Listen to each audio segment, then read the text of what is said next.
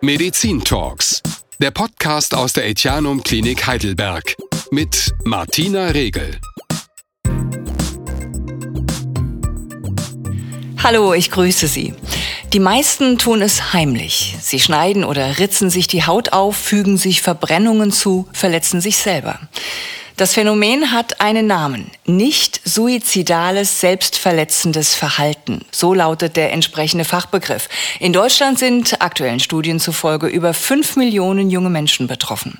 Für die gibt es zwar Hilfsangebote bei zum Beispiel Kinder- und Jugendpsychologen und Psychiatern, aber viele Betroffene wissen nicht, dass es auch für ihre äußerlich sichtbaren Wunden und Narben Hilfe gibt. Die plastisch-ästhetische Chirurgin Dr. Eva Kölnsberger ist da eine wichtige Anlaufstelle. Ich grüße Sie. Hallo. Sie bieten hier in der Etianum Klinik eine sehr diskrete Narbensprechstunde an. Wer kommt da zu Ihnen? Mhm, das ist eine bunte Bandbreite an jungen Patientinnen, in erster Linie Frauen von, ja, ich sag mal 14, 15 Jahren angefangen bis tatsächlich Mitte, Ende 50. Sind das in erster Linie Menschen, die immer noch das Problem haben oder die vielleicht äh, das Problem schon seit längerem überwunden haben, vielleicht auch durch psychologische Betreuung und die jetzt die Narben, also die Erinnerungen daran einfach loswerden wollen? Ja, letzteres auf jeden Fall.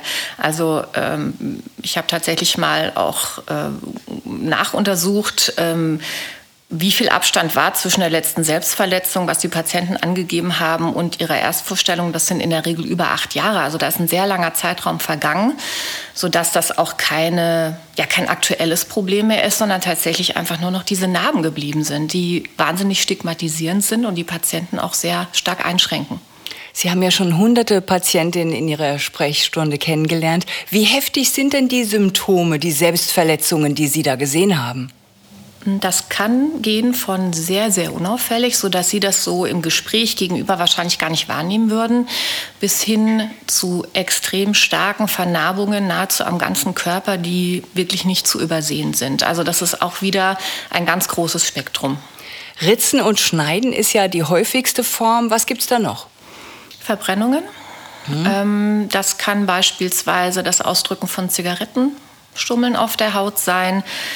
Ähm, das können Erfrierungen sein, die durch Sprüh, ähm, Deos beispielsweise hervorgerufen werden. Das können ähm, Hautveränderungen sein, die durch immer wieder äh, Aufkratzen entstanden sind, durch Anschlagen an Wände. Also da gibt es ein breites Spektrum. Das häufigste aber tatsächlich Schneiden. Und häufig auch an den Armen, ne? Ja, die Unterarme sind am häufigsten betroffen und vor allen Dingen der linke Unterarm. Die meisten Menschen sind ja Rechtshänder. Das heißt, in der rechten Hand wird das Werkzeug geführt und dann ist der linke Unterarm am nächsten und dann wird in erster Linie dort ähm, ja, geschnitten und die Selbstverletzung auch durchgeführt. Aber das verwundert mich ein bisschen, weil äh, wir haben ja gesagt, dass diese Selbstverletzungen meist heimlich äh, stattfinden. Warum dann am Unterarm, da wo den ja im Sommer jeder sehen kann, wenn man ein T-Shirt trägt? Das ist gerade der Punkt. Diese Patientinnen tragen dann kein T-Shirt mehr. Die tragen tatsächlich fast ausschließlich immer Langarm, auch im Hochsommer, auch bei 35 Grad. Und das ist natürlich extrem belastend, auch natürlich für den Körper. Wie groß ist denn der Leidensdruck dieser jungen Leute, die mm. zu Ihnen kommen? Das variiert, aber bei den allermeisten sehr groß, weil sie innerlich damit abschließen wollen, weil sie nicht mehr stigmatisiert werden wollen. Und diese Narben sind extrem stark stigmatisierend, weil auch der Laie erkennt, dass das kein Unfall gewesen ist, weil das einfach ein typisches Narbenbild gibt und das bleibt für immer. Also auch 20 Jahre nachdem ich dieses Verhalten aufgegeben habe, sind immer noch diese Narben da und ich werde immer noch anhand dieser Narben beurteilt, obwohl ich mich schon längst davon gelöst habe, diese Probleme überwunden habe. Und das ist wirklich ein großes Problem. Es sind vor allem junge Mädchen bzw. auch junge Frauen. Woran liegt das? Was glauben Sie? Es könnte natürlich zum einen sein, dass junge Frauen eher eine Veränderung des Narbenbildes wünschen. Ich glaube aber, und das entspricht ja auch den internationalen Studien, dass dieses selbstverletzende Verhalten eher auch von jungen Frauen durchgeführt wird, weil Männer oft oder junge Männer andere Verhaltensweisen zeigen, wenn sie Probleme haben. Das heißt, es ist oft mehr eine nach außen gerichtete Aggression und eine weniger nach innen oder an mich selbst gerichtete Aggression. Wie wichtig ist es den Patientinnen, mit Ihnen als eine Frau zu sprechen? Mm, ich weiß nicht, ob das wirklich eine große Rolle spielt. Ähm, was wirklich wichtig ist, ist, dass ich Erfahrung mit dem Thema habe und dass ich sie nicht verurteile. Ich frage auch nicht, warum haben sie das gemacht. Das ist für mich in dem Moment gar nicht wichtig. Es ist für mich wichtig, dass jemand vor mir sitzt, der ein Problem hat, der Hilfe braucht und sich Hilfe wünscht.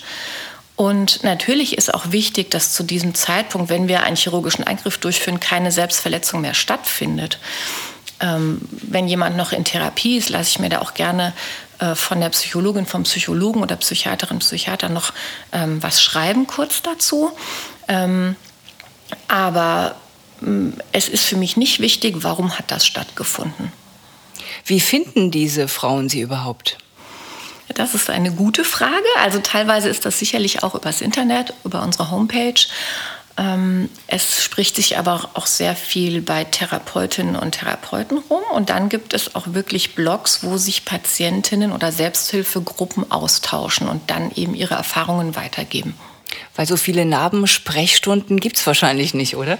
Nein, also meines Wissens ist das äh, tatsächlich bei uns so die einzige Spezialsprechstunde für dieses Thema selbstverletzendes Verhalten. Hier im Etiano? Ja. Es gibt ja viele Missverständnisse auch in unserer Gesellschaft in Bezug auf das selbstverletzende Verhalten. Viele denken zum Beispiel, das sei ein missglückter Selbstmordversuch. Ist da was dran? Nein, das stimmt so nicht. Also man muss ganz klar unterscheiden zwischen nicht suizidalem selbstverletzenden Verhalten, das heißt, ich verletze mich selbst, habe aber gar nicht die Absicht, mich umzubringen, und einem Suizidversuch. Es ist aber so, dass tatsächlich aus einem ähm, nicht suizidalen, selbstverletzenden Verhalten ein Suizidversuch werden kann, wenn keine Hilfe angeboten wird, wenn das zugrunde liegende Problem nicht bearbeitet und verarbeitet werden kann. Das heißt, das ist nicht so, dass das ähm, zwei Dinge sind, die überhaupt nichts miteinander zu tun haben, aber primär ist es schon was anderes. Sie haben sich ja wirklich sehr intensiv beschäftigt mit dem Thema. Können Sie uns vielleicht noch mal erklären, steckt da immer ein psychologisches Problem dahinter? Nicht immer, aber oft. Also grundsätzlich ist es bei vielen Patienten so, dass die Emotionsverarbeitung, also wie gehe ich mit Gefühlen und mit negativen Gefühlen, ähm, oft etwas ja, gestört ist. Ähm, da können Dinge im Hintergrund sein wie eine Depression, eine Angststörung, Mobbing in der Schule, Probleme in der Familie, Missbrauch, aber auch ähm, Störungen einfach auf neurologischer Ebene.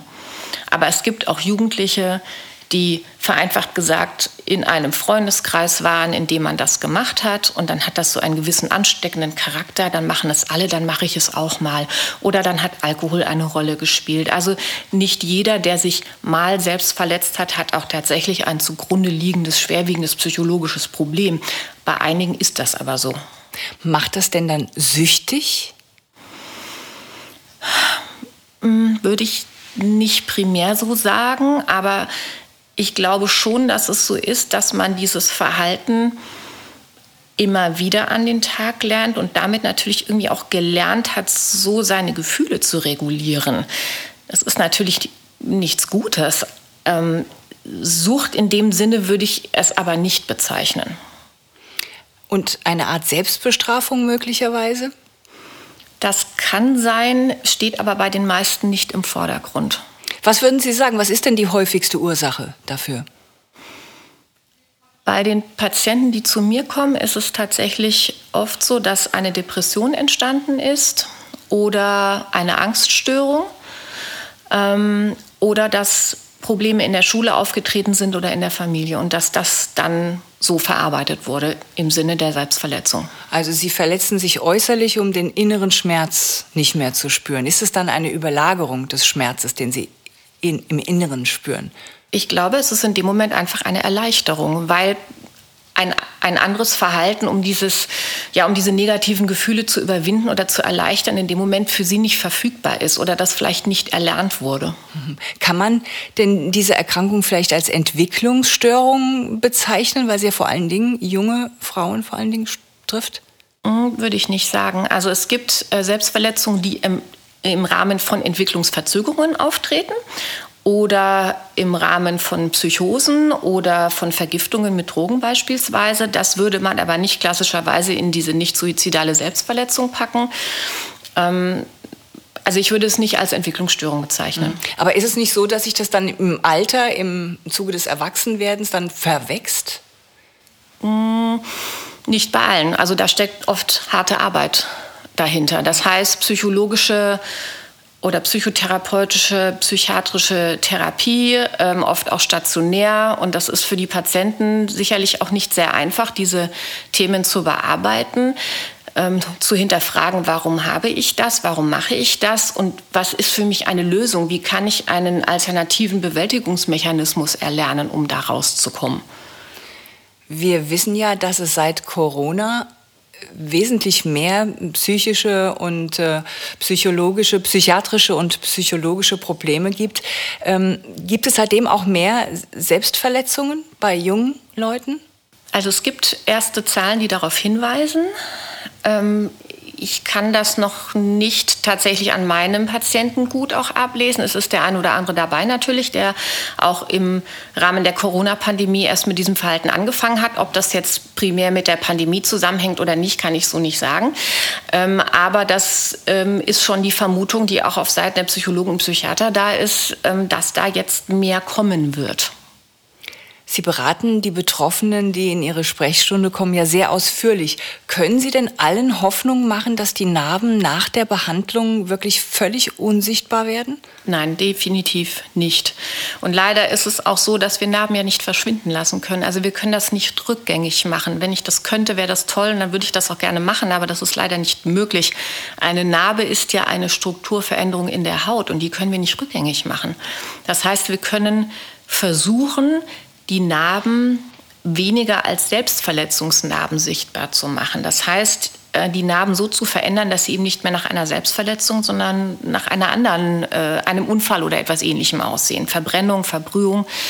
Äh, aber ohne neue Narbe geht das in der Regel nicht. Und manchmal sind die alten Narben auch so tief und so auffällig, dass wir sie nicht vollständig verschwinden lassen können. Auch nicht mit einer Hauttransplantation? Nein, leider okay, ich frage jetzt als Laie, weil ich kann es mir gar nicht vorstellen. Man kann doch alles irgendwie reparieren. Nein, das ist ein Trugschluss. Okay.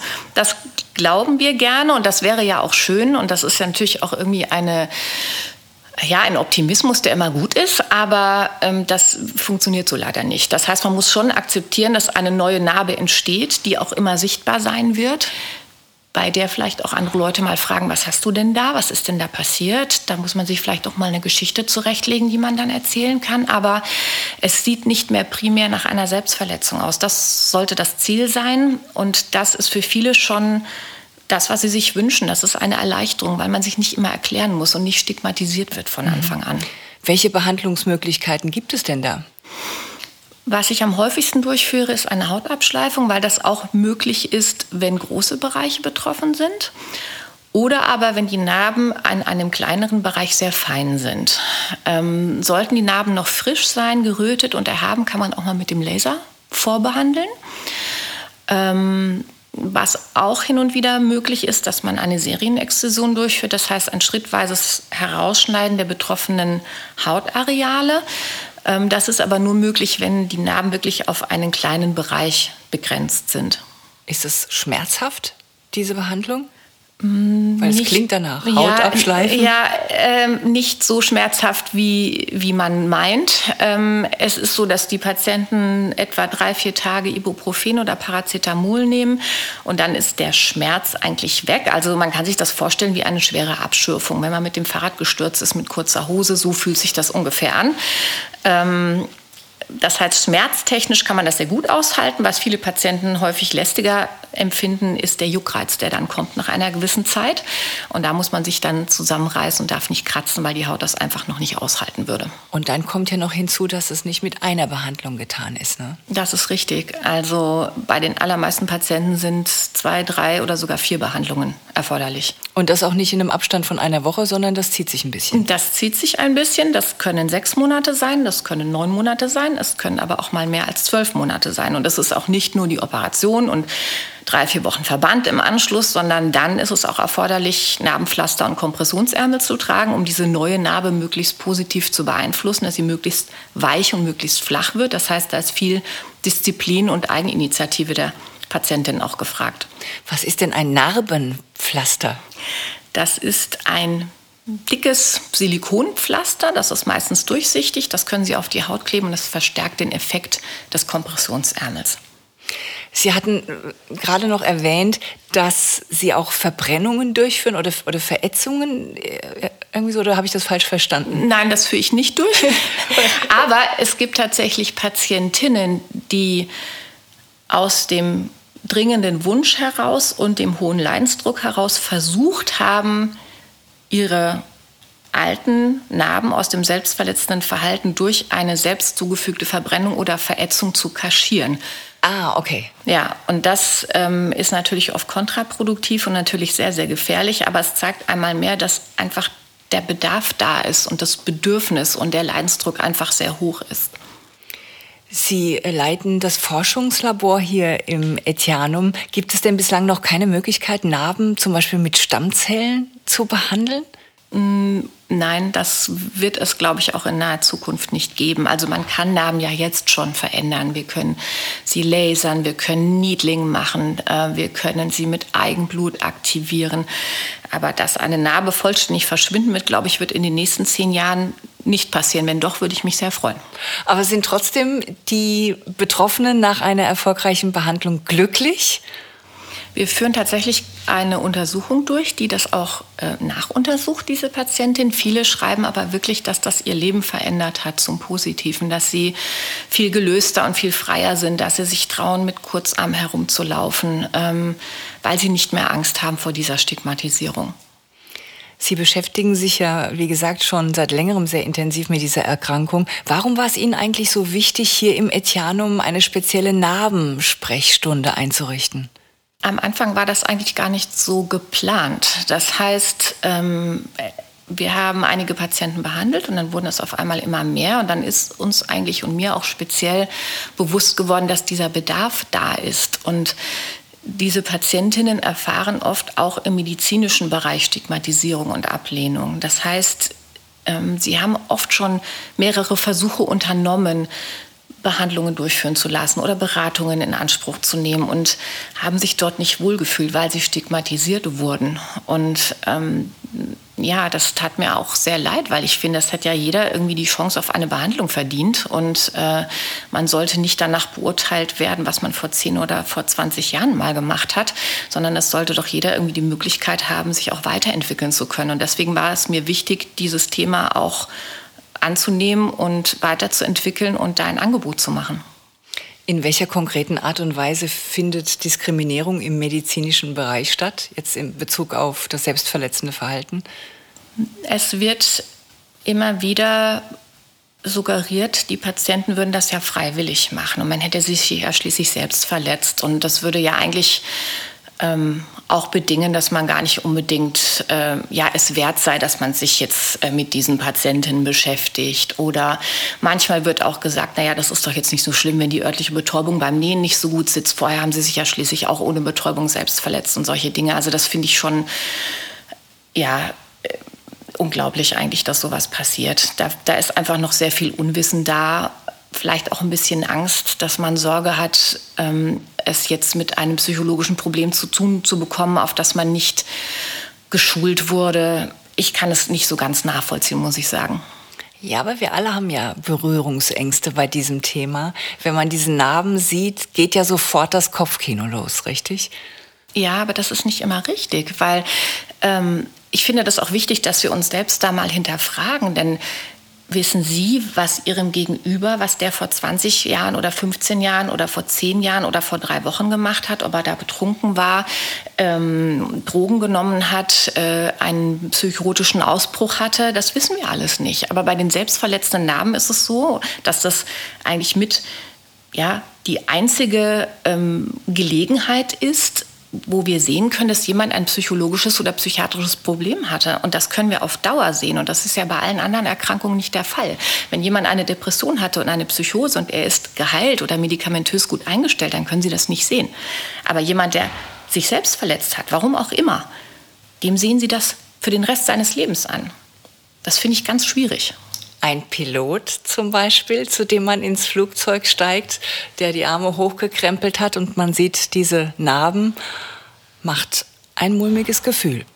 Ja, es gibt auch Polizistinnen, Lehrer, Erzieherinnen, die Diskriminierung erfahren oder Angst davor haben, weil sie sagen, Eltern wollen uns ihre Kinder nicht anvertrauen, weil sie nicht sicher sind, ob wir psychisch stabil sind, wir könnten gefährlich sein, wir könnten nicht zurechnungsfähig sein. Das sind so Dinge, die wir in so einen Menschen hineininterpretieren. Und ich glaube, das ist auch bis zu einem gewissen Punkt normal. Wir sind optische Wesen, wir beurteilen unser Gegenüber nach bestimmten Kriterien. Das geht ja alles unterbewusst. Aber gerade was diese Narben anbegeht, ist es einfach wichtig, das einmal zu hinterfragen. Und dem Patienten auf der anderen Seite auch eine Möglichkeit zu geben, da rauszukommen, indem man die Narben unkenntlich macht. Die Behandlung dieser Narben ist ja eine reine Selbstzahlerleistung. Das heißt, äh, die Kosten dafür werden nicht von den Krankenkassen übernommen. Mit welcher Begründung eigentlich? Also die privaten Krankenversicherungen übernehmen das in der Regel, die gesetzlichen aber nicht. Ähm, da wird zum Beispiel angeführt, ähm, dass es ja keine funktionelle Einschränkung ist, solche Narben zu haben, also dass der Arm normal bewegt werden kann. Ähm, oder ähm, dass es keine medizinische Standardtherapie ist, was natürlich eigentlich auch Quatsch ist, wenn man sieht, wie viele hundert Patienten wir schon behandelt haben. Ähm, ich finde, man wird diesen Patientinnen und diesen Narben nicht gerecht, indem man das so herunterspielt und sagt, naja, das ist im Prinzip wie jede andere Narbe, solange die keine funktionelle Probleme macht, muss sie nicht behandelt werden, weil diese Narben, da geht es nicht um funktionelle Probleme, da geht es um andere Dinge, nämlich um Stigmatisierung. Und die ist vorhanden, die ist lebenslang da und die beeinträchtigt die Patienten massiv. Und äh, ihnen da die Behandlung zu verweigern, finde ich nicht korrekt. Spielt eigentlich die selbstverletzende, das selbstverletzende Verhalten im Medizinstudium oder in der Facharztpraxis eine Rolle? Also sind Ärzte darüber informiert? Psychologinnen, Psychologen oder Psychiaterinnen, Psychiater mit Sicherheit vielleicht auch noch Kinderärzte, bei allen anderen glaube ich das nicht. Also bei mir selbst spielte das im Studium und in der Fahrradsausbildung keine Rolle. Ähm, ich habe auch kürzlich über dieses Thema einen Vortrag gehalten unter Fachkollegen und da war das auch nicht bekannt. Also das ist sicherlich ein Teil des Problems, dass wir einfach viel zu wenig darüber wissen und zu wenig darüber sprechen, obwohl es so viele junge Menschen betrifft. Was fordern Sie denn von der Politik zum Beispiel?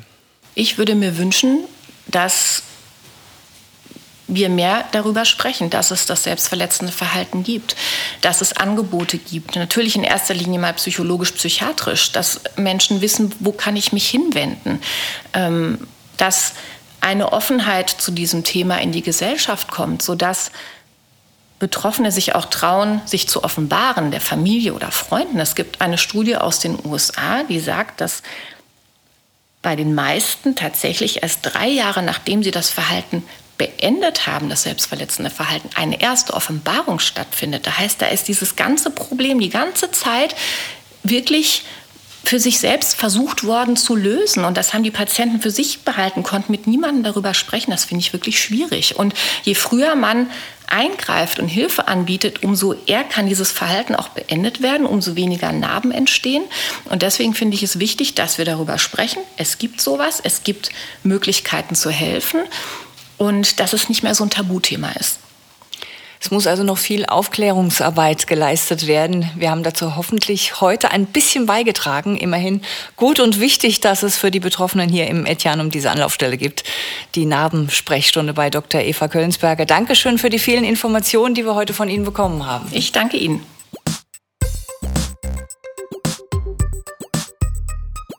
Sie hörten Medizin Talks der Podcast aus der Etianum Klinik Heidelberg. Eine Produktion von On Air Production im Auftrag der Etianum Klinik. Verantwortlich für den Inhalt Roland Syndikus. Moderation Martina Regel.